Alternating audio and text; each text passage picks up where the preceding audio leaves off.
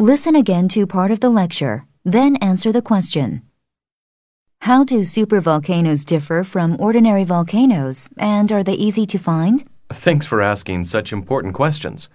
By and large, most people would not be able to recognize a supervolcano. Like an iceberg, the larger part of the volcano is hidden. If a supervolcano were to erupt, the force would equal roughly 1,000 atomic bombs exploding every second. The city of Tokyo would fit inside a supervolcano crater. Professor, I'm not following. What is a crater?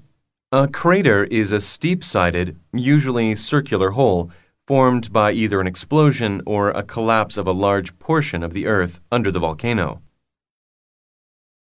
Number 2.